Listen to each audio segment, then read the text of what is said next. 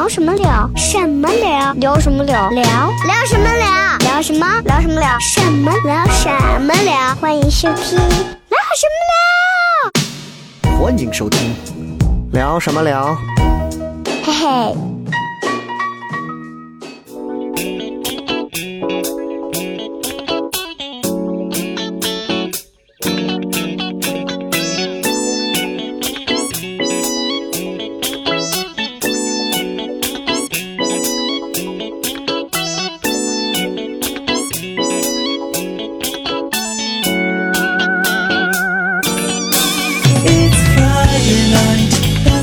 欢迎各位收听聊什么聊。各位好，我是笑雷。今天呢，这期节目啊，非常的不一般啊，是因为这期节目呢，只有我一个人为大家带来，讲的事情呢也很简单。什么事儿呢？就想着刚好这是国庆节后了嘛，呃，从六月份我们开始这个恢复做糖蒜铺子的单口喜剧演出，到今天这已经过去了七八九十将近四个月的时间了啊，挺快的。其实挺快的啊，但是这四个月的时间呢，其实也发生了很多事情。那么这四个月里呢，呃，唯一不变的就是糖蒜铺子的票呢卖的越来越快啊，卖的也比较好。然后是真的是该怎么讲呢？就是何德何能啊啊！在西安的这方水土上，居然能有这么多的朋友愿意掏钱来看单口喜剧，我觉得这个是北上这种城市好像才应该出现的事儿啊，不太像是西安人干的事儿。但是这么几年下来，反正一点一点做到今天，有了这几个月的这样的一个收获，又赶上今年是这样一个疫情，其实挺觉得挺意外的，挺意外的。所以今天呢，就想聊一聊，嗯，从这个糖蒜啊开始售票很好了以后。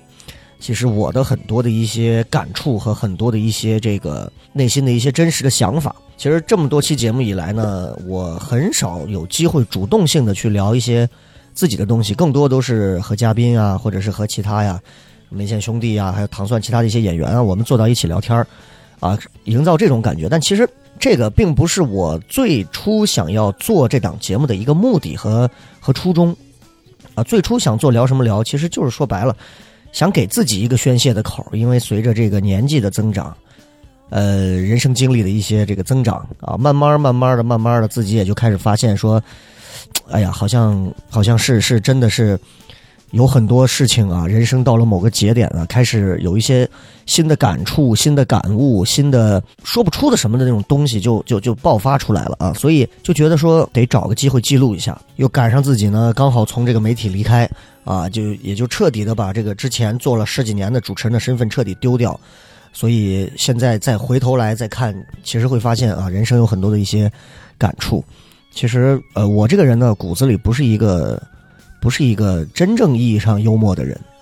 我我觉得，其实，嗯，跟很多人相比，我觉得我骨子里过于严肃了，也过于封闭自己了啊，会让自己。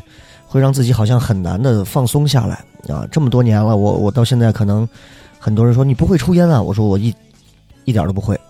他说是是一点都不会，还是说是半截抽过？然后我说我是一点都不会啊，真的是一点都不会。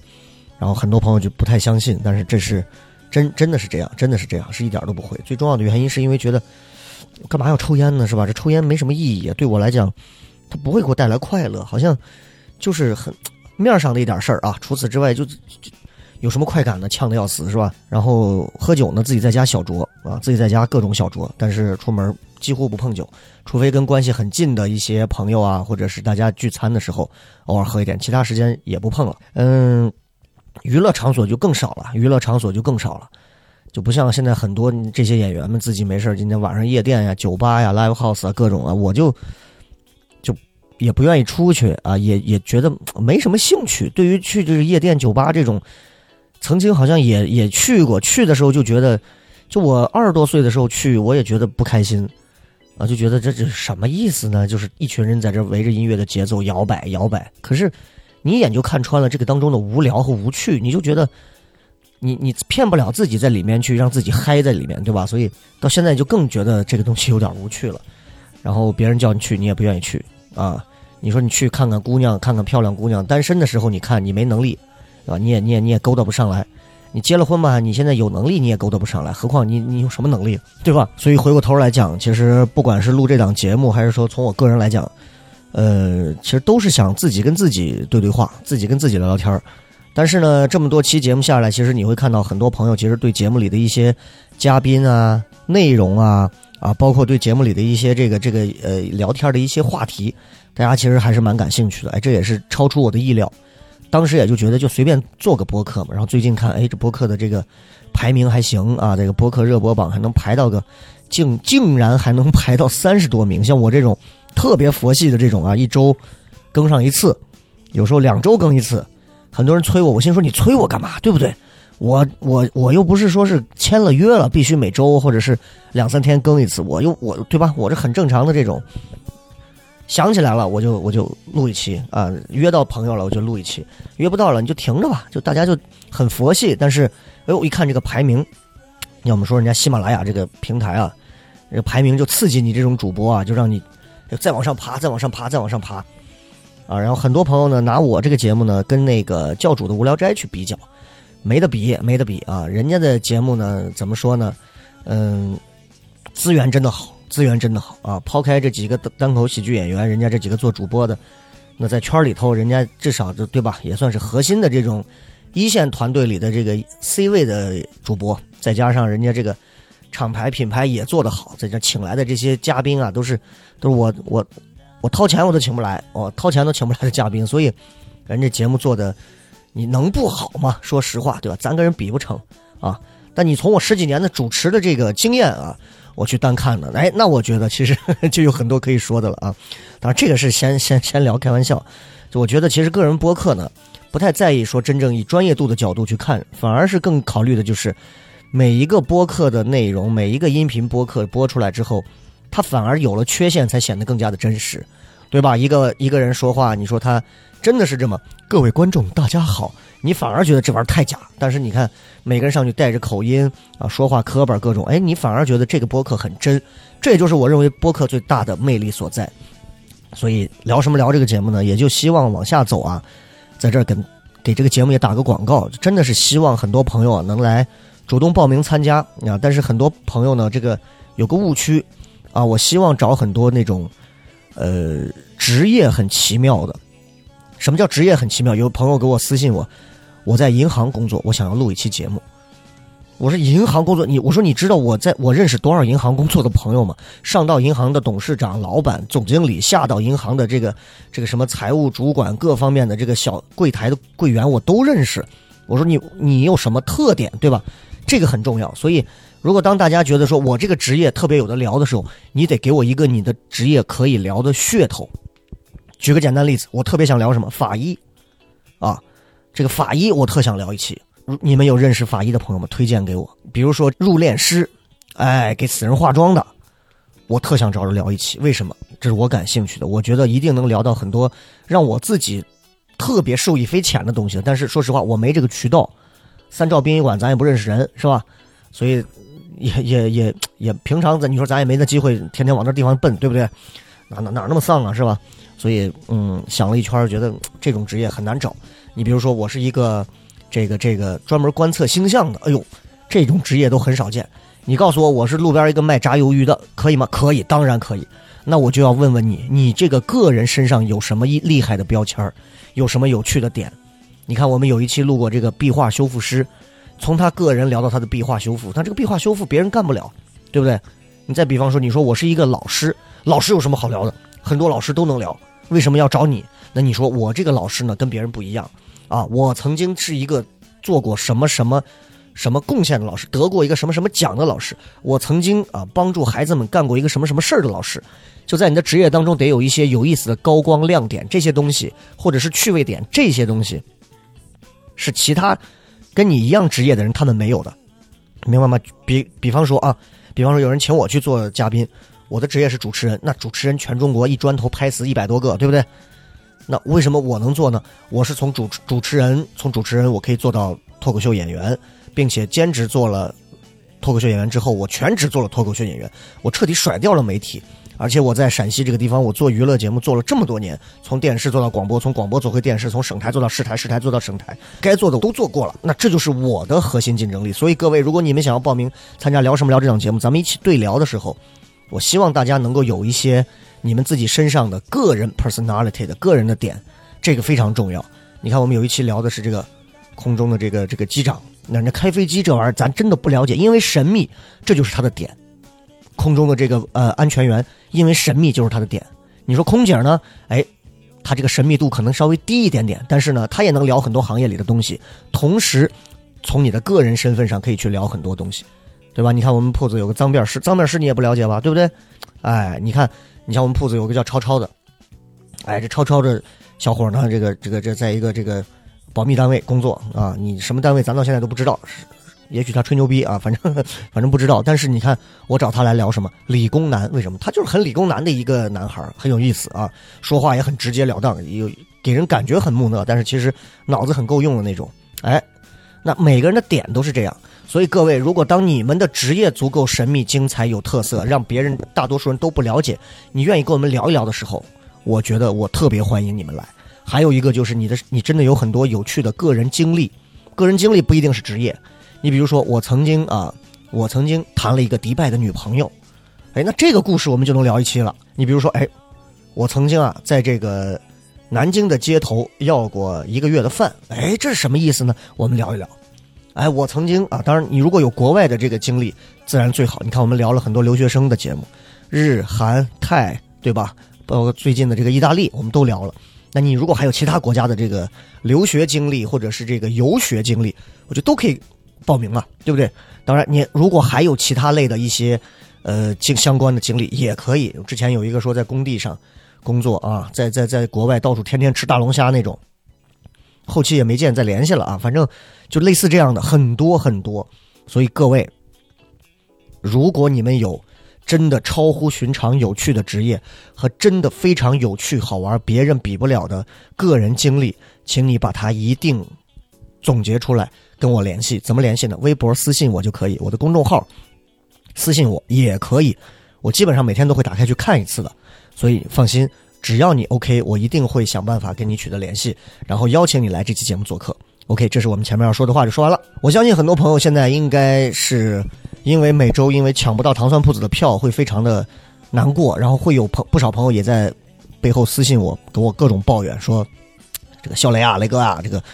哎呀，我又没抢到糖蒜的票，我多久都没抢到了。有的说我，我从怀孕到孩子生下来都快半岁了，我都没抢到过票。呃，我这么说啊，就算是我去抢，我也抢不到票。就是你看，糖蒜现在是这样一个情况，糖蒜现在的这个票呢，每周我们周一的晚上七点半，在糖蒜铺子的公众号准时发送。那么我们现在每周有四场演出，周四晚上、周五晚上、周六下午和周六晚上四场演出。四场演出在周一晚上的公众号里，我们同时推送四张演出海报，附着四个购票二维码。从七点半推开始，如果是糖蒜铺子五年前就最早的时候，我带着一群人做糖蒜铺子最初的时候，我们每个周一推票，周六演出，我们在周五的晚上之前，我们一百张票肯定卖完了。现在这个阶段真的，我觉得就不敢想象啊！现在阶段是最快的时间是在十五秒到二十秒，最慢的时候是在三分钟。所有的票，每场一百到一百二到一百四不等的这个票，就小五百张票就卖完了，特别快的卖完了。包括我们在果核剧场演出的这个喜剧之夜，也是非常快的就卖完了。我先说说卖票快的好处啊，真的卖票快的好处是什么？它给了我和包括糖蒜我们所有在负责做运营、做管理、做这个后勤保障的我们这些人的一个信心，让我们开始意识到，哎呦。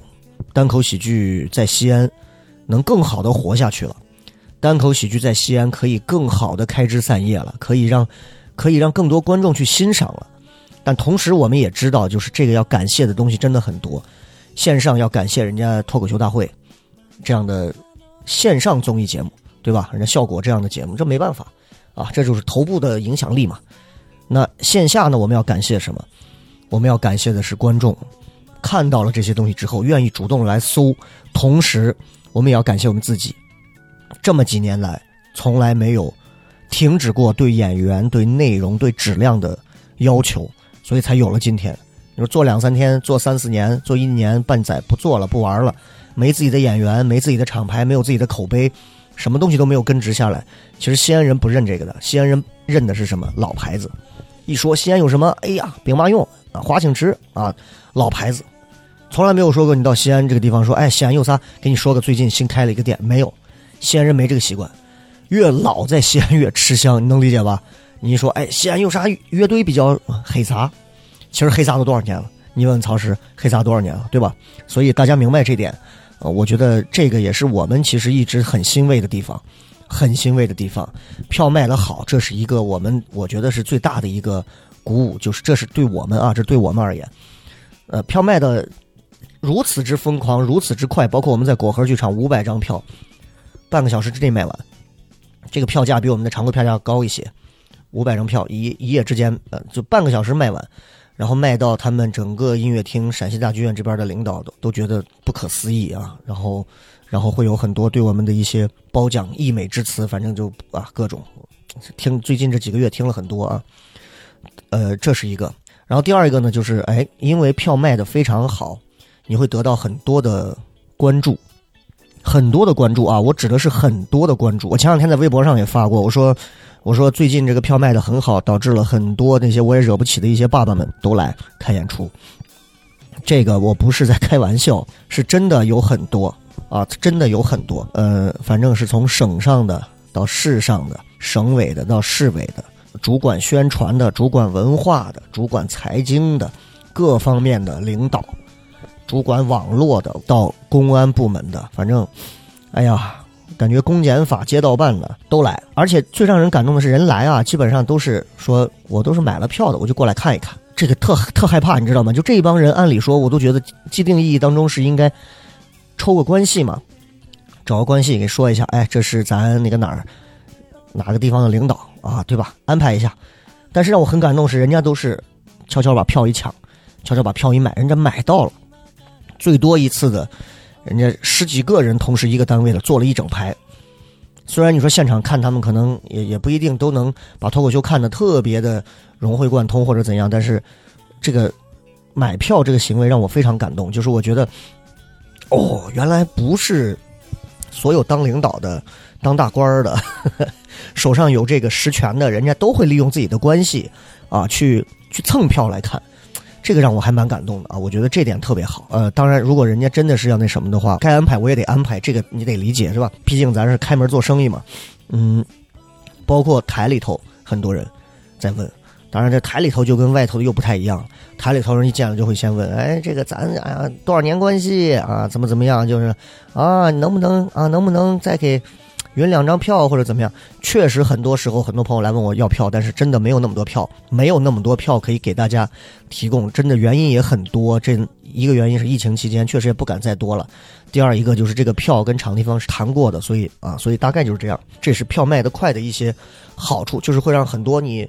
平时根本接触不到的关系啊，你都能接触到，也都能认识到。第三一个，这个票卖得快的好处呢，就是，呃，确实是因为给大家营造了一种洛阳纸贵的感觉，然后我们的观众群也就急速的在增长。我们的公众号每天都能涨个几百人，每天都是几百人，多的时候一天上千人在涨。然后这种在这样一个公众号大肆倒退粉丝的数量的这样一个情况下。哇，这个糖蒜的这个号这样逆流而上，给人感觉还挺振奋的啊！我自己的公众号现在都掉到九万多了啊，就就就不再有十万十十万以上的这种了，就跑了很多人也不关注我了，我也能理解啊，也不做主持人了，然后也不红了，是吧？而且也也也不那么年纪也大了，对吧？我觉得特别能理解。我有时候每天打开公众号看看自己。每天掉掉粉的那些所谓取关的那些人，我有时候就在想，他们他们取关我到底是因为什么呢？嗯，可能他们有新欢了吧？我看的特佛系啊，我觉得无所谓的事情，啊，反正人生在世就是那么一场。等你闭眼的时候，我也不会认识你；我闭眼的时候，你也不一定会记得我。无所谓的事，它不过都是一些数字而已，不要拿数字来捆绑在自己的心情上，对吧？但是，嗯，票卖的好了，会有很多一些好的地方，但同时演员们也会很振奋。演员们也会觉得，哎呦，我们现在这对吧？票卖的好，我们每场不缺观众啊，我们每场的观众都特别特别好，我们每场观众都够，会有很多的好的地方。但是其实呢，我今天其实更多的想聊的是，因为票卖的好之后，我觉得其实出现了一些嗯问题啊，出现了不少的问题，我自己也在不停的总结，也在积极的去思考，该怎么样去解决这些问题。首先，西安就是西安，西安和北京、上海还有成都啊、啊杭州啊、南京啊这些城市，武汉呀都不一样啊，都不一样。我只能说都不一样，因为如果你要玩文化这种东西，陕西西安的文化积淀是最深厚的，甚至于北京的多少倍，对吧？这个你北京人也不要觉得说我说话吹牛逼，的的确确如此，对吧？那问题就来了，因为票卖的好，在西安一个这样一个地方，嗯，很多人会所谓的慕名而来，不管是从抖音上从哪儿来，很多人就会觉得，哎，我得听听糖蒜，看看糖蒜，那这就首先。就会出现第一个问题，就是我们所有做单口喜剧的演员经常都会说的一句话，就是看喜剧演出，你要学会降低你的预期，对吧？你一定要降低你的预期。如果你是提升着你的预期去看一场喜剧演出，你会把你自己气死，你会觉得你花的是冤枉钱，然后你会觉得他妈的这帮我的血汗钱都给我糟蹋了，这帮人说的都是个才子，都是这种，会有这种感觉啊，特别的。失落会失望，所以我们每次开场，至少我每次开场，我会告诉大家降低预期，啊，即便这个票很难买，但不代表说这场演出它是足够优秀的。虽然我们在努力让它足够优秀，但不代表它是足够优秀的。啊，到现在为止，我都认为唐蒜这几个月的演出的内容质量，嗯，只能说及格，偶尔有几场可以冲到七十五到八十分。九十分以上的场子，十呃十场左右能有这么一场，这是我个人的评价。即便是我在，所以呃今天听这期节目呢，我就跟你们好好聊一聊，就是票卖的好背后的这些事儿。首先呢，很多朋友会因为看了演出之后呢，就会觉得说，哎，这个演出内容啊，你们这个演出内容啊，真的不好。不好原因有两点，第一个原因，段子更新的太慢了。段子更新太慢，其实你知道是什么？就是，就是所谓的段子更新太慢，就是大家会觉得你上次我听过，为什么这次你还是讲这个？这个其实我就不解释了，因为脱口秀的创作真的是有周期的，跟着每个人的年龄、每个人的经验、每个人的创作能力都有关系。啊，有的人可能今天写一段子，明天就能上台，后天就炸场；有的人这个月写个段子。啊，明年把这个段子演出来，到个后年他可能都不一定能炸场，差距就能有这么大，就能有这么大。所以我们其实对演员有一个要求，就是希望大家不要，呃，不要就是一直讲老段子，每个月至少更新三成以上的段子，在我们的常规演出里，大家也是努力在做，但是的的确确很艰难，创作段子是个很难的事情，非常难的事情。嗯，首先从糖蒜现有的这十几个演员里头，说实话啊，从个人能力上来讲，我认为他们其实还都是属于比较年轻的一批，年轻的一批。西安目前最好的单口喜剧演员，西安目前最好的单口喜剧演员，几乎都在糖蒜铺子了，几乎都在糖蒜铺子了。啊，就这么说吧，就是很多朋友从糖蒜这么多年一直跟过来，跟到今天，你现在来看糖蒜。你不会觉得糖蒜铺子的演出有任何的质量的倒退，你可以说现在这帮演员演的也就一般。那其实说实话，嗯，之前可能还不如现在呢，因为之前大家对于很多段子的理解更差劲儿，啊，对于段子的创作也更离谱，所以很多朋友会抱怨，就说你们这个创作怎么这么慢啊？我上个月来看，这个月还是这样，为什么下个月你们要是再不换，我就再不来听了啊？会有人抱怨，这没办法，各位，这个真的没有办法。其实单口喜剧的演出呢，它是一个特别、特别立体的一个东西。我为什么特别喜欢单口喜剧的地方呢？比甚至于高过广播啊，是因为我觉得它是一个，它是一个，它像诗人，你知道吗？它像画家，它像一个音乐家。你完全可以随着你自己的感觉去谱写一段乐章，去画出一幅画卷。这个感觉因为过分的自由，就会让那些。不喜欢自由和不不擅长自由的人，就会觉得特别受不了。他们希望能够有遵循着某些规矩，遵循着某些线路，去去找到一些线路。但是其实单口喜剧有线路吗？有规矩吗？有。你买一本手把手教你脱口秀，是个人都能写段子。但是是个人都能写段子，代表这个人就能上台吗？真的不一定，真不是这么说的。所以很多演员其实。包括我们这次签了这么多演员，十几个演员，其实从六七月份开始，每周三场到四场演出，他们已经很尽力的在改段子了啊！我不是在替他们说好话，是因为确实再好的演员，说实话，就包括我在内啊，我不说他们，我就说我，我都不敢保证自己现在每个月更新百分之百的新内容。我以前是要求自己更新百分之百的新内容，现在我都不要求了。为什么？演出太多了。每周四场，还有两场开放麦，这么演下来，我还有其他乱七八糟一些事儿，就你就会觉得，你就会觉得你没有时间去静心的创作，你后面又有人在不停的推着你往上走，这个东西让你感到特别的焦虑，而这种焦虑呢，又因为你很多人可能日常没有一些很好的执行力，他就会从把焦虑不停的叠加叠加，最后变成了什么？变成了拖延症啊！拖延症最后再加上焦虑，焦虑拖延症就变成了拖延焦虑的晚期。就会越来越难。你看，很多人最后的段子越改越不会改了，这个是个很麻烦的事情。所以，如果各位你们买到糖蒜的演出，如果看到一些段子啊，真的是让你觉得，哎呦，这个段子我听过嘛？我觉得大家在欣赏单口喜剧一样，就和欣赏一个电影一样啊。我第一遍看《禁闭岛》和第二遍看《禁闭岛》完全是两个角度。我希望大家可以去欣赏更不一样的东西，就是剧情也许是一样的，但是你可以欣赏每一场演员表演风格和状态的变化不同，这个会有。至少就不管说别人，你会在我身上看到同样的段子，我的讲法都会有略微的差异。所以，我希望大家对单口喜剧演员，尤其是线下的演员，还是能够稍微的再包容一些。为什么你们对相声演员从来没有说那种让他们改段子呢？而对脱口秀演员的要求这么深呢？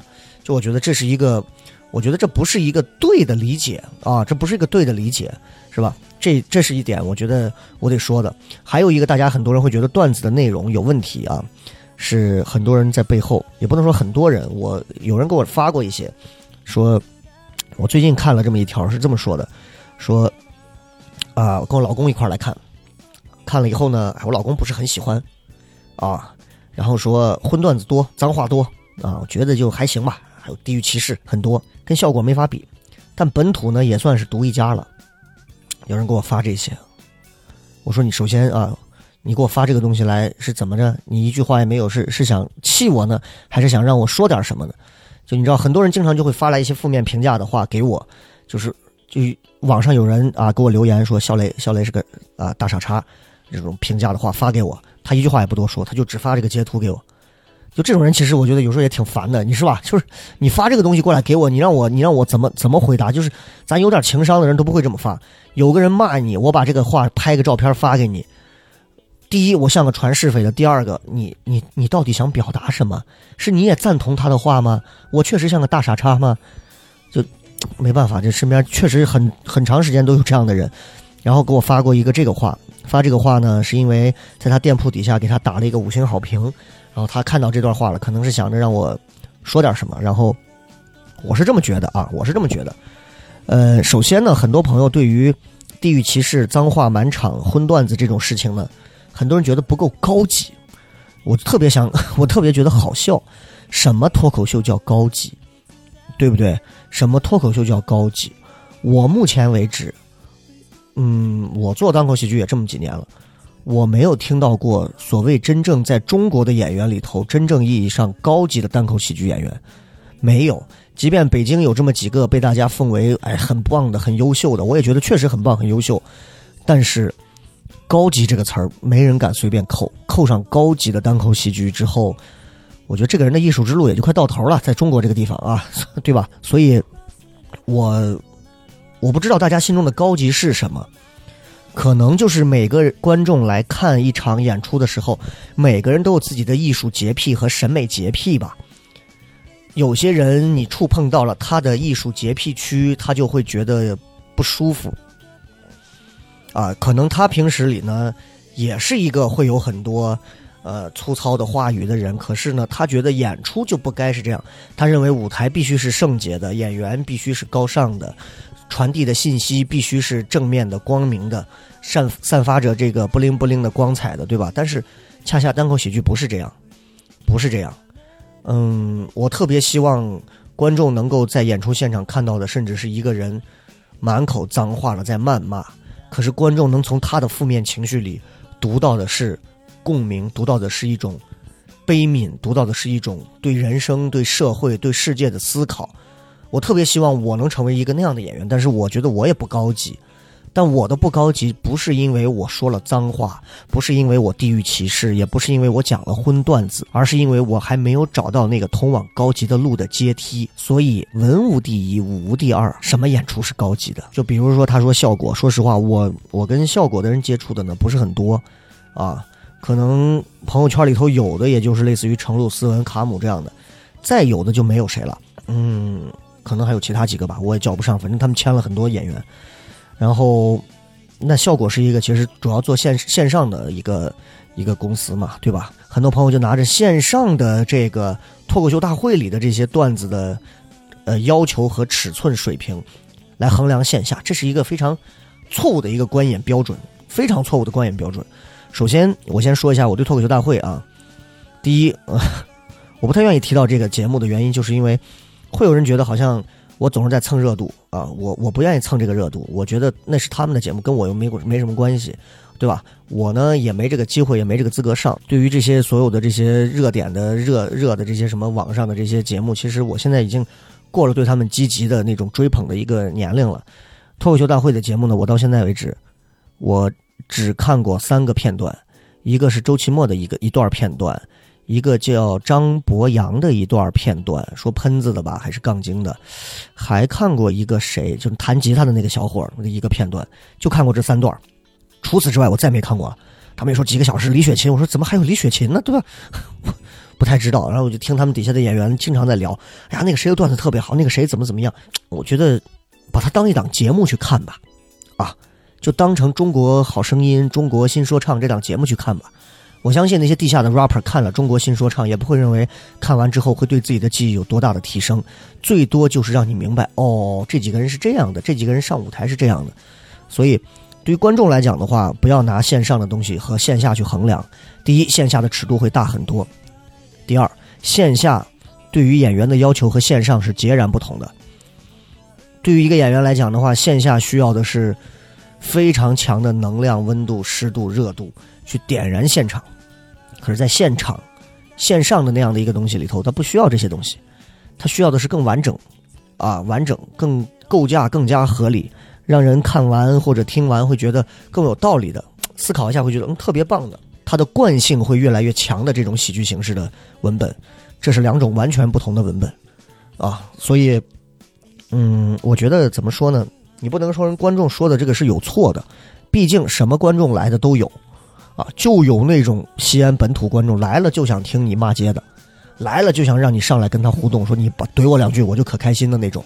为什么？你在他心目当中，他觉得你是一个可以把我调侃的让我开心的要死的神一样的人物，有这样的观众。所以你又得对那种所谓高级论的观众负责，也得对这种张口闭口马个屁这种观众负责。所以其实很难，但是这就是线下我要跟各位讲的就是这个就是我所谓的线上线下的一个区别。所以这就是票卖的好了之后啊，在段子上会出现的一些问题。这个是我最近听到最多的一个问题，段子内容的问题。然后你就拿我来说，你看我呢，其实呃，按理说做脱口秀我没有什么压力啊，拿点段子上去我就敢讲，讲了就敢炸，我有这个自信。但是其实现在慢慢的，可能真的因为年龄吧，然后也因为自己的一些心态的变化，现在开始变得对什么玩意儿都他妈敬畏，对啥东西我都敬畏。你搁以前我就没那么多敬畏，就就我骂你我就骂你了，搁现在骂完你我还我还要补充两句，我骂的不是你，我骂的是个别人，就我觉得自己现在有时候像个怂逼，真的就不太好，特别不太好，哎呀，然后就觉得有时候就觉得自己现在活的跟以前完全感觉也不太一样了，啊，现在会为了要保证演出质量，我愿意去只讲一些老段子。不敢轻易的上头去冒险讲新段子，有时候看到演员在讲一些新段子，我都觉得胆儿咋这么大？就渐渐的，我也活成了那种保守封闭的老年人。但是，我觉得老天让我现在有这样的一个变化，也是有它的道理的，不能说没道理，对吧？但是这个道理我需要时间去参透它。前段时间从北京回来参加这样一个小比赛啊，比赛本身不大，但是自己呢，因为自己的一些自己的一些小羁绊，犯了一些。很低级的错误，这种低级错误是属于新人都不会犯的错误的这种低级错误，然后就导致其实比赛比的不是很愉快啊。我是一个很好胜心很强的人，有多强呢？强的我自己都不知道能有多强。但我知道这个事儿呢，呃，对我影响比较大。我不知道其他演员的这个目标是什么。我作为一个演员，我的目标其实也很明确，就是，嗯，我觉得，我觉得出了一些错误，出了一些问题，对我都是帮助。啊，我的人生不能是一片一片一片甜美的这个风景，我的人生必须得是一场苦旅。这这可能才是我人生修炼的一个目标吧？可能我是这么认为。所以，哎，你出去比赛，然后丢了次人也好啊，或者自己犯了次错也好。自己重新清醒的认识到自己，我现在回来也在做了一些新的调整，所以，嗯，对自己的段子的内容要求、技巧、节奏，我都在尝试着要再拔出一个高度来。今天现在已经是十月份了嘛，希望吧，两个月的时间里头能给大家交一个还不错的一个答卷，给自己交一个答卷，别给你们交了。啊，你们不需要替我负这个责，我给自己交个答卷啊，所以这是我自己的一些感触。呃，然后段子这块呢，其实就这样。呃，票卖的好了呢，也有一些麻烦的事儿啊，比如说还有什么呢？就比如说啊，就比如说，其实你会发现很多演员有一些变化，变化其实是一种懈怠，是一种懈怠。我说你们不要懈怠，就是嗯，你们现在是西安市面上拿钱最多的演员，很多很多的一些其他地方在做演出的。厂牌，西安这么好几家厂牌在做演出，但是他们那种厂牌都是，都是反正就是有一搭没一搭，每周演着呗啊，自己也没几个演员，那就怎么办呢？我就从其他地方调几个呗。说实话都不容易啊！你看，跟我以前我都不会说都不容易这个话，反正是不容易啊。但是呢，就是怎么说呢？那你你不容易，你也可以来糖蒜演啊。但是问题是，可能他又觉得啊，你糖蒜瞧不上我，那我自己在外头演呗。其实真没这样的啊，因为糖蒜的新人演员到这个这个签约演员，其实他有一个要求，就是一个是参加新人赛，啊，一个是真的觉得他各方面是不错的，啊，这个可能才会考虑去签。呃，那如果各方面真的不行，说实话，大家都能说得出来，你这人不行，那不行，我为什么还要签呢？对不对？签过来要是给大家卖票，你说不能是让大家最后骂了你，把糖蒜都骂了。所以其实选这些新人啊，就特别不容易。那现在西安这么多的厂牌，这么多厂牌都在演出，然后很多演员就到处去演，啊，有的演员你说人家一一个月可能能挣个几千块钱吧，这现在已经很厉害了，能挣几千块钱啊，一一周能演个那么两三场，挣个几千块钱，一场可能三四百是吧？那到我这儿。现在这演员有的最多一个月都拿上万八九千七八千的大有人在，比你们在国企单位上班挣的多多了。那问题就来了，问题就来了，拿这么多的钱，你得配得上这样一个位置。你说你一个月拿一万多，你在这给人表演脱口秀，你结果给人表演的东西如果是粗制滥造，让别人觉得你是什么破玩意儿，那我觉得是不是你就要反思这个事情了？当然，我指的不并不是说是这个拿一万多的人，我指的单纯是说这个事儿，因为确确实实是出现过、经历过，就是演员。啊，觉得自己哎呦，观众坐得满，觉得自己是腕儿了，觉得自己能卖得上票了，啊，然后就就就就当回事儿的这种事情，不光是西安啊，全国好多地方都有啊。我跟我跟北京的演员聊，跟上海演员聊，都有这样的，这是人性的东西，没办法，没办法。但是事实也能证明啊，把自己自视过高，看得过高，最后这个路走的其实很难受，很难受啊，因为。西安这么多的剧场、剧院、场地、演出方、票务，跟我关系都特别好，经常能听到给我发来各种各样的截图。谁谁谁跟我说啊，我们是西安非常知名的一个喜剧厂牌，我们怎么怎么样，我们怎么怎么样。然后他们问我说：“哥，你说这我能跟他们合作吗？”我说：“你这是你的事儿，不要问我啊，你就告诉他们一点，别抄段子就完了。”哈，就这种事情太多了。我要真想下点黑手去黑一下这帮孩子们，也就黑了，但是没这个必要。单纯就是说，这个票卖得好，很多演员其实是会眼红糖蒜的演员。西安很多演员会觉得，咦，你们糖蒜的演员怎么怎么样啊？所以我对他们的要求就其实还蛮高的，因为我在糖蒜一直负责演出和演员这块儿，我也一直希望大家都能明白一点，就是我们挣了这么多的钱，我们真的要做点事儿吧，对吧？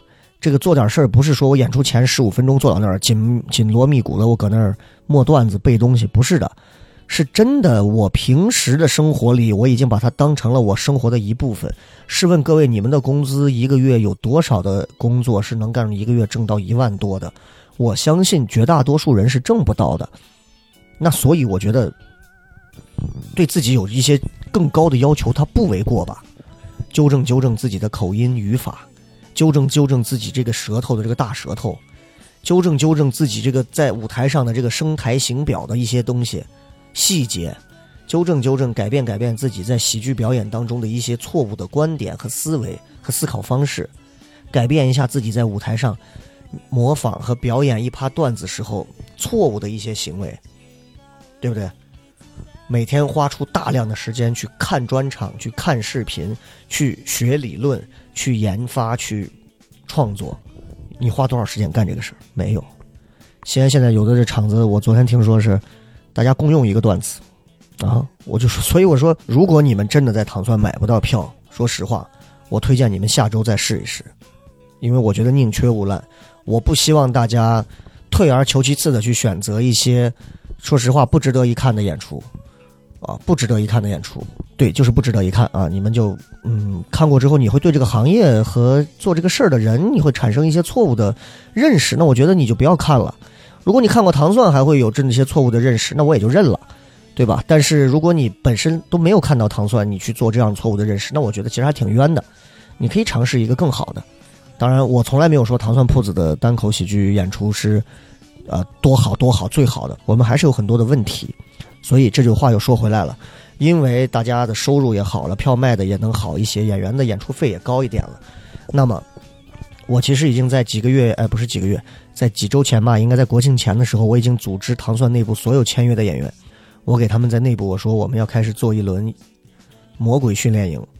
什么叫魔鬼训练营呢？就是怎么让你别扭怎么来，怎么让你难受怎么来。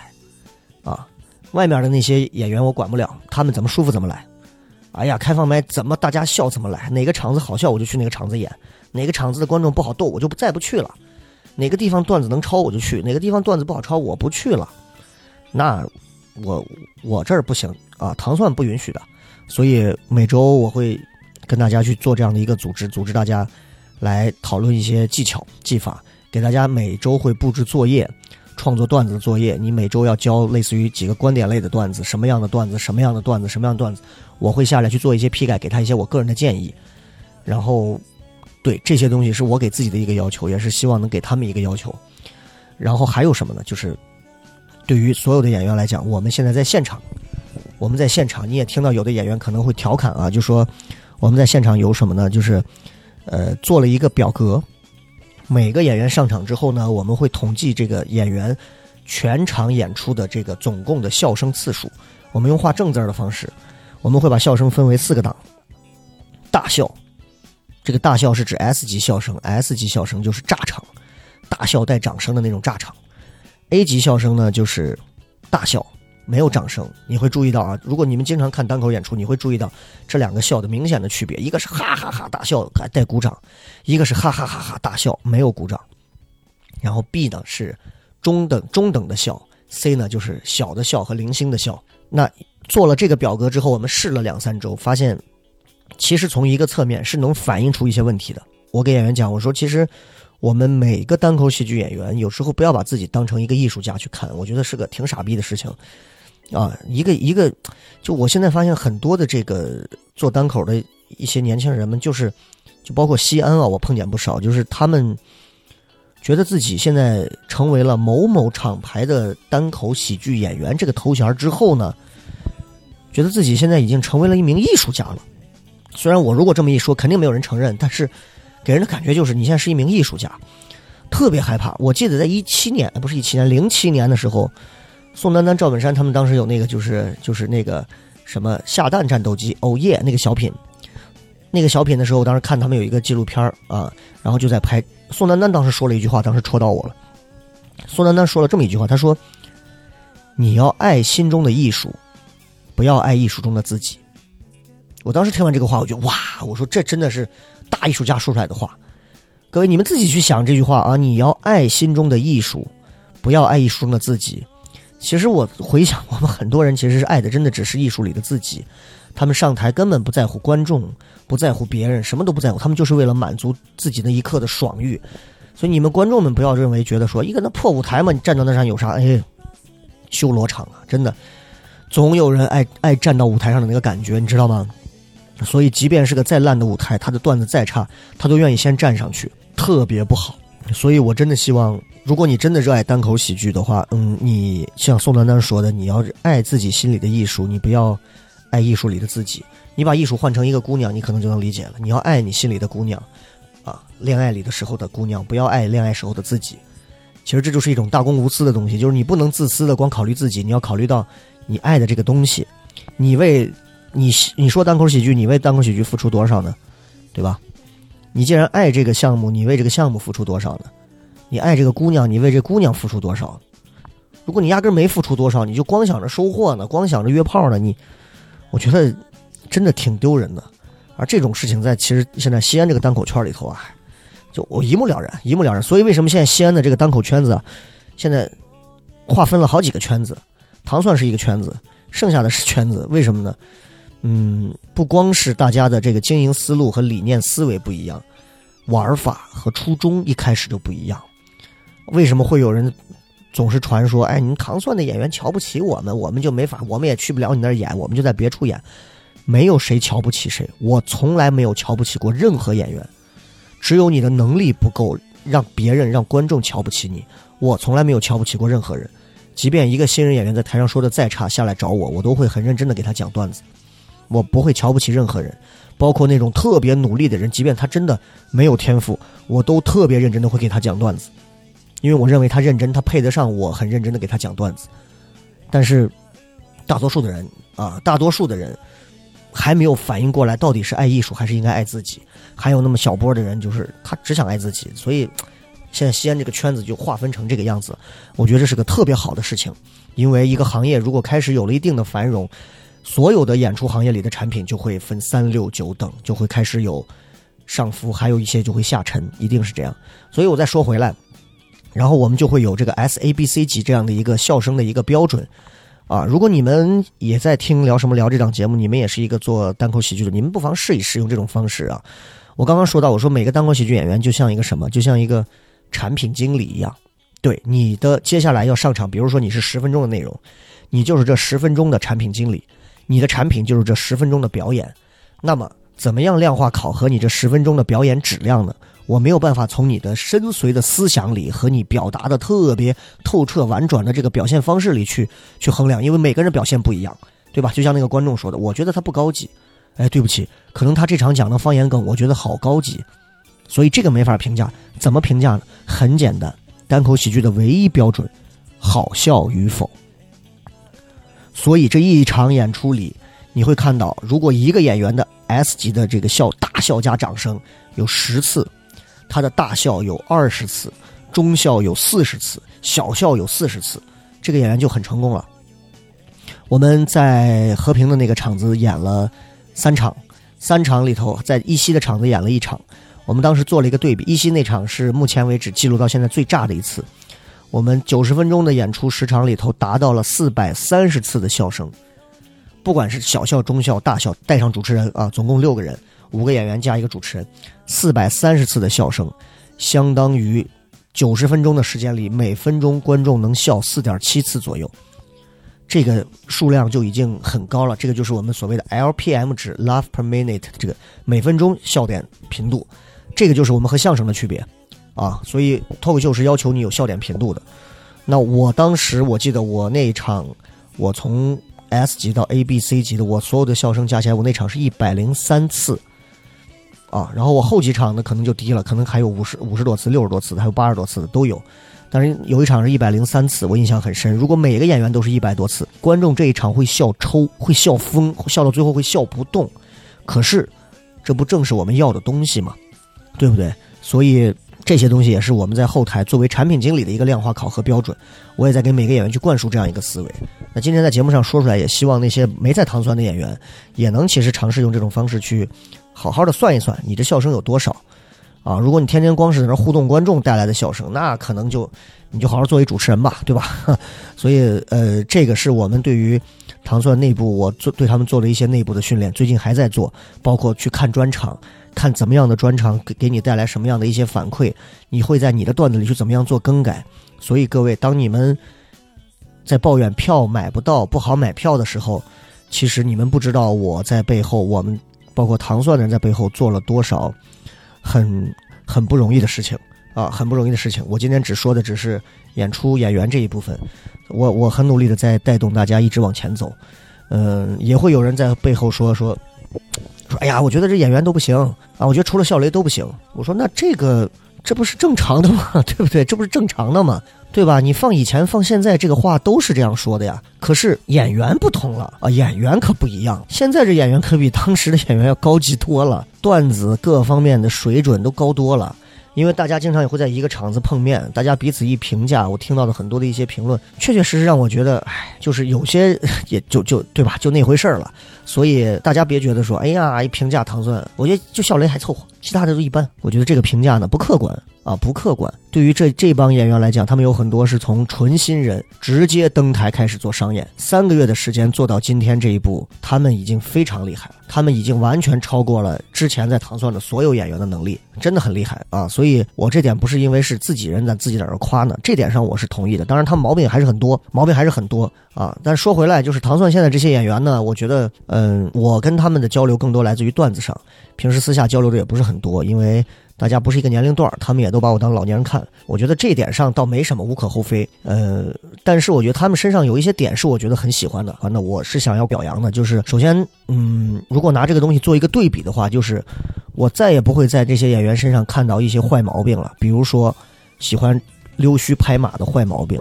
那种阿谀奉承的那种虚假面容的坏毛病，我再也看不到了。就靠年轻人特别真诚，呃，真到什么地步呢？你有什么错误，我直接当面怼你啊！比如我今天这场，我的主持一般，他们下来就是，哎，那个小张这场不行啊，这场确实不咋样。这是我特别开心的，就就是有人直接说我，就就让我会觉得很开心了啊！在评论上和复盘的时候，他们直言不讳这一点上，让我确实很佩服。包括他们自己私下里头也会在聊，说互相说段子，你讲的那都是个屁，讲的是个垃圾，还那么讲，你要改段子，互相去刺激，互相去激励，我觉得这个氛围特别好，也是这三个月的时间里，唐钻能走上去，真的不是说靠我一个人，每个演员很努力的在，在逼自己一把，所以人。毕竟是人，你不能指望每个人生下来就是卓别林，对不对？所以大家了解了背后的事情之后，当你想要抱怨说这个段子啊怎么怎么怎么这样的时候，其实谁都在努力，不是说谁不拼。当然有不努力的嘛，有。但我可以保证的是，你来糖蒜看，每个演员都在努力。如果他这场让你不满意，你相信我，你这场觉得不舒服，他比你还难受。别的厂牌的我不知道，也许有的人家演完了，人家根本不在乎，无所谓你恶不恶心。但是糖蒜呢，会因为你不舒服，他会更难受，然后他会痛定思痛的去做改变，我们也会帮着他做改变，所以是这么个问题。所以今天这期节目呢，主要还是以我个人啊，来跟大家呃，简单肤浅的表露一下我对于糖蒜现在这个票卖的还行这样一个现状的一些呃思考。同时呢，很多朋友会说：“哎呦，这票卖的挺好啊，多好啊，是不是？”但是其实你把这个账算下来，首先其实并不挣多少钱。作为公司来讲的话，其实嗯，它不挣什么钱。那对于我，我其实是一直抱着一个很很悲观的心态去看这个事儿。就我觉得，我觉得票卖的好，恰恰证明我觉得是要出事儿的啊！因为，因为我我我始终是一种认为，我认为我们是不配卖这么好的、卖这么快的票的这样的一个现实。到现在为止，很多人都在跟我说：“你们票卖这么好，你还装逼，你还是说这话，或者怎么样？”我说：“你真不理解我。”我说：“我这人真的从小运气就不好，我从来就没觉得好事能轮得到我过，从来就没有过。所以我觉得，当有一天别人跟我说票卖的好时，我就觉得像做梦。因为今年已经很魔幻了，很多事情，对吧？从一二月份这科比啊，到这几月份的疫情啊，到现在这各种事情啊，糖蒜的事儿啊，我觉得都像做梦。我有时候特别。一直有一个这个这个这个微博上的这么一个桥段，我觉得印象特别深。就是你睡了一觉，一醒一睁眼，你发现你在高中的课堂上，哇，我特别希望回去。但问题就是，我觉得这应该不是梦，对不对？可能是平行世界的事儿，但是可能让我们赶上了都是倒霉的事儿。所以，恰逢哎，糖蒜这个票卖的还行，我演出居然还不错，那我反而觉得这个挺害怕的。我相信一件好事后头可能要跟好多件不好的事儿，所以我早早的给自己就打了这个预防针。啊，做好了，可能随时这个这个这个会会会出现各种 trouble 的一个心理的一个东西，所以大家要理解啊。我这人其实没有你们想象当中的心态那么好，对，大概就是这样。嗯，很长时间也不做电台节目了，也不想再像之前包括笑声雷雨那样的节目里的那种方式跟大家去调侃去互动。我总觉得我希望用一种更成熟的方式，在声音的那端跟大家去交流，包括在舞台现场去跟大家交流。嗯，不管你觉得我的内容多么的粗制滥造，还是觉得我怎怎么怎么样，我觉得那都不是我该去考虑的问题。我在一直通过我的方式和我的轨迹，让我自己变得更好。很多人啊、看过我皮影的演出，有人还跟我说，看到你这个皮影现场的演出，就让我想到了《笑声雷雨》的节目。我觉得《笑声雷雨》这个节目有那么好吗？说实话，没有。不仅没有，现在回看，我觉得那个节目就像垃圾一样。很多人之所以喜欢，不是因为那个节目好笑，是因为它承载了你当时的那些快乐的回忆，仅此而已，知道吗？也许再过十年，你们会怀念糖蒜铺子里的我，就是这样的。所以我，我，我，我是一个，我是一个现在其实已经缩减了自己很多表达欲的人。我的公众号现在每周可能也就更新几次，我的微博也是强迫自己偶尔去更新一下。我的朋友圈，我有时候也不知道该更新什么。我有时候看见很多事情，我都觉得很烦。我觉得很多事情张嘴说出来就都没有意义，就失去了它本该谈及的意义。我看到了很多让我不喜欢的人和事儿的时候，我现在也都是呵呵一笑，不想去谈及。那些我不想看见的人，我都该拉黑的拉黑，该删除的删除。所以基本上没有什么东西是能影响到我的，唯一能影响到我的可能就是我自己。啊，我我觉得三十七岁的年龄了，再过一个多月就要三十八岁了。在很多现在这些小孩子们的眼里，我已经是个老大叔了。但其实我的思想和我的记忆还定档在我二十多岁的时候的样子，我的那种冲劲儿，我的那种张扬跋扈、放荡不羁的样子。我在广播、在电台还是在线下，在任何时候，我觉得我谁都不屌、谁都不服的样子。但是我希望大家在听聊什么聊这档节目的时候，嗯，能够就把我当成一个普普通通的一个脱口秀演员，啊。不要再把我当成一个主持人，因为他已经不是我的身份了。所以我现在在用一个做脱口秀、做单口喜剧的演员的身份和视角在跟你们讲话，啊，不再是主持人的身份和视角了。所以，如果大家还觉得笑雷这个人，嗯，还像以前那么有趣，你们还可以继续关注我。如果发现这货他妈越来越无趣了，你们也可以不用关注我，因为我也不是一个其实特别愿意从内心当中去取悦任何人的人啊，我我不太喜欢干这个事儿。所以你看，现在很多糖蒜的一些对外的对接，我都不去，是因为他们知道从我的脸上就看出来不情愿。所以，呃，我还是更愿意把我自己的主要精力放在那些快乐的一些创造的段子上和有趣的事情上。那些讨厌的事情上，我真的希望忘记是最好的一种惩罚，不该存在在你的脑子里啊！这也是我的一个个人小人生经经历和建议吧。就是你讨厌谁，你烦谁，你真的不喜欢谁的时候，其实你就别让它存在在你脑子里。这对他是最大的惩罚。这这个人死了都不可怕，可怕的是什么呢？可怕的是，这个人压根儿就不存在于你的世界里。这个是真的 啊。然后呃，今天围绕的都是糖蒜铺子的票卖的比较好之后，我的一些小小的思考，其实并没有多深入的一些东西啊，也没有多么让人觉得好像说这期节目有那么多的营养。我觉得在大家花钱还能买来快乐的时候，真的就就买点儿 是吧？买点儿啊，挺轻松的。挺放松的东西，钱如果还能买来快乐，我觉得大家真的是抓紧时间的去买快乐啊！因为，嗯，谁知道这个世界的未来又会朝向哪个方向走呢？每天给我们带来焦虑的东西又那么多，说实话，即便看一场单口喜剧，也不能挽救世人的焦虑。即便我们每天都在做单口喜剧，我现在每天都在想各种段子，我的记事本里记了无数个段子，可是我仍然很焦虑。我的焦虑有谁来缓解呢？我又靠什么缓解呢？周星驰的电影我也看了无数遍了，郭德纲的相声我我我也好像都没什么兴趣再听了。我还能有什么好笑的地方呢？看书、思考，可能只有这两点是能让一个人找到新世界去避世的办法吧。然后最后就是说回来，就是。呃，还是真的要感谢所有的观众，你们愿意掏钱买票，你们就是我的亲爹亲娘啊，就是我的衣食父母。然后也感谢那些我所谓的真的惹不起的，啊，不管是哪一个地方的，从地方到中央，从市里到省上，我各位的这个领导爸爸们，感谢你们的厚爱啊！我做主持人这么多年，其实没几个人认识我和知道我，我辞职辞的都特别快，啊，大家都一路签字儿，也没有几个人去挽留我。我觉得。我在省台这十几年，可能是自己人生当中一个一个小小的缩影啊。但是单口喜剧一定会让我的这个缩影的影子拉得更长一些，让我的人生变得更精彩一些。所以现在的票卖的也还行。西安的糖蒜铺子呢，在全国也还算是有那么一点点小名气，我觉得这就够了啊。但是至于往下要怎么走呢？我觉得等到我们做出来了再说。那么票卖的好，真的是感谢大家。同时也真的感谢所有糖钻的人，包括我自己，我要感谢我自己，我这么多年一直的坚持啊，一直的付出。我对着镜子看着自己的这张丑脸说，虽然现在越来越不愿意自拍了，可是你他妈越来越牛逼了啊！你自己越来越坚持了一件事情，从一个行业跨到另一个行业，证明你还行。我觉得挺好。如果有一天我还能跨到我的面馆行业，继续当一个老板，我觉得我可能会更屌一些。但是那是之后的事情了。人生总有很多种可能吧，对吧？今天也许票就卖的好了，也许再过上一个月，我们的票一张都卖不出去的时候，又该怎么样？我觉得没有什么东西是一成不变的，对吧？唯一一成不变的只有变化二字。然后对于那些买票的朋友呢，我真的希望大家，如果真的想来看一场单口喜剧演出的时候，我希望大家适度的去做一些功课。不光是因为看了一场什么脱口秀大会，或者是看了一个什么什么这个线上的一个小视频，或者是看了一段抖音的这种，然后就来看。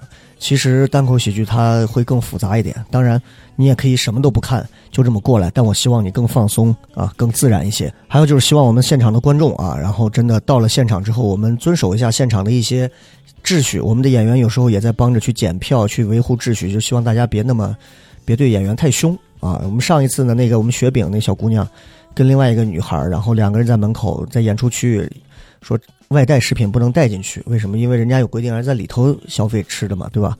那其实这个规定也也也比较好理解，是不是？并不是说让你把吃的扔了，然后就有个 就有个男的就反正拿着麦当劳不让进，意思就就感觉有种要打人的样子，说话特别凶，然后把我们的小姑娘吓得，最后赶紧找另外一个男演员过来解决这个事情。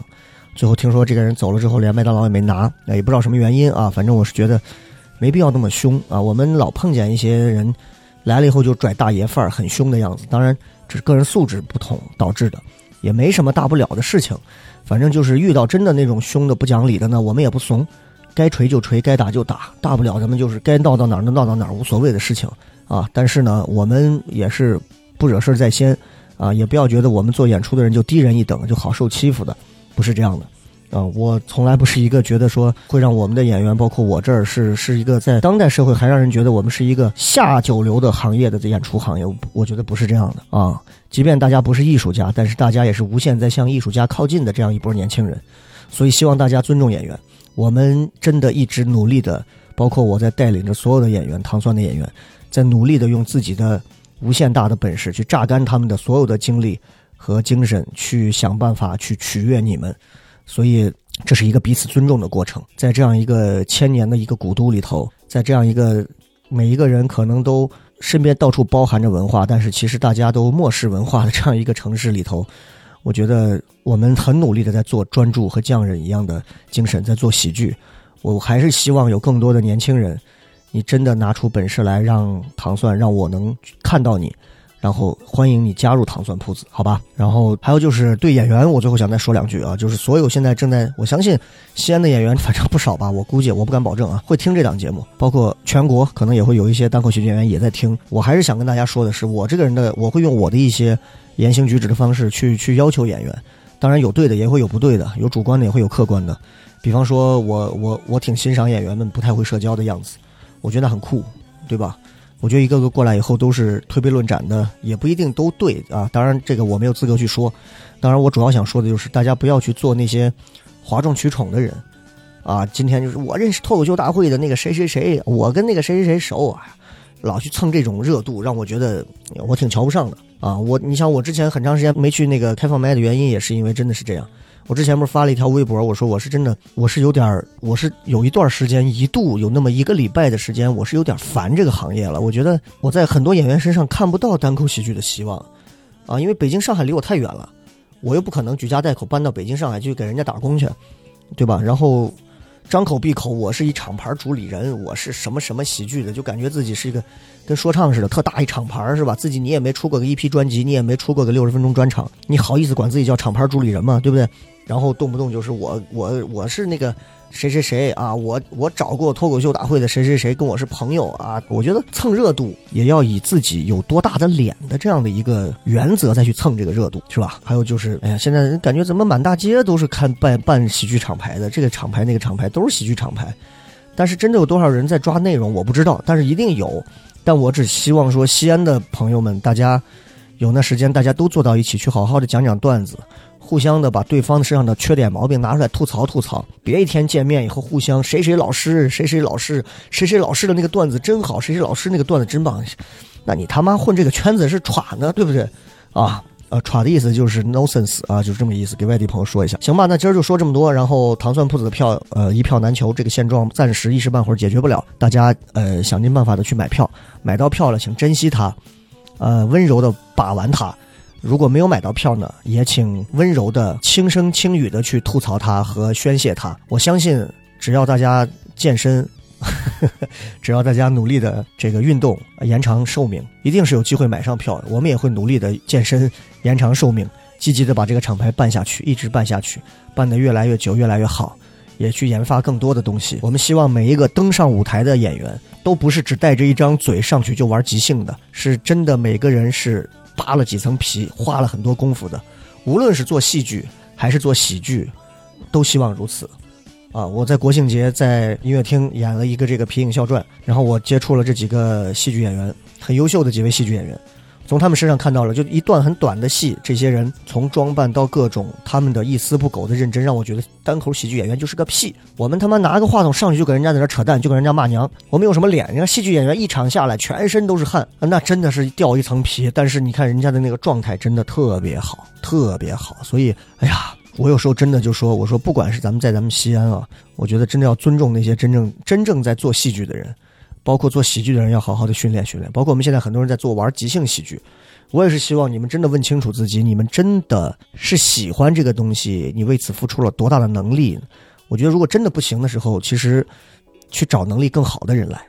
嗯，我其实我其实蛮害怕，我其实蛮害怕的就是任何一个门槛给外人和内行都给人的感觉是这个门槛特别低，其实这对于这个从业者来讲是一个特别麻烦的事情。就说这么多，也希望所有的朋友。能够继续支持糖蒜铺子，能够支持笑雷，也能支持我们糖蒜的所有演员。然后最后就是，如果各位你们有有意思的职业，有有趣的人生经历，请你们可以直接私信我的微博、新浪微博“笑雷”两个字，或者我的个人公众号“笑雷”两个字。都可以，抖音你别私信我，私信我我举报你。对，还有抖音，还有抖音，还有抖音，抖音上的这帮人，你们喷我也没有用，我因为我也是不看评论的啊。你们 你们夸我也没有用，问我怎么买票也没有用，我是不看评论，不回评论，我只在抖音上发视频，所以你们骂我骂不着啊。所以想来骂我，请买到票，抢上票到现场来，你看你还有这个胆量骂我没？当然，就是不管怎么样啊，我们会尊重每一位现场的观众。然后还是那句话，聊什么聊？缺嘉宾，永远缺嘉宾。欢迎下一个节目的嘉宾，希望他就是你。我是小雷，到此结束，拜拜。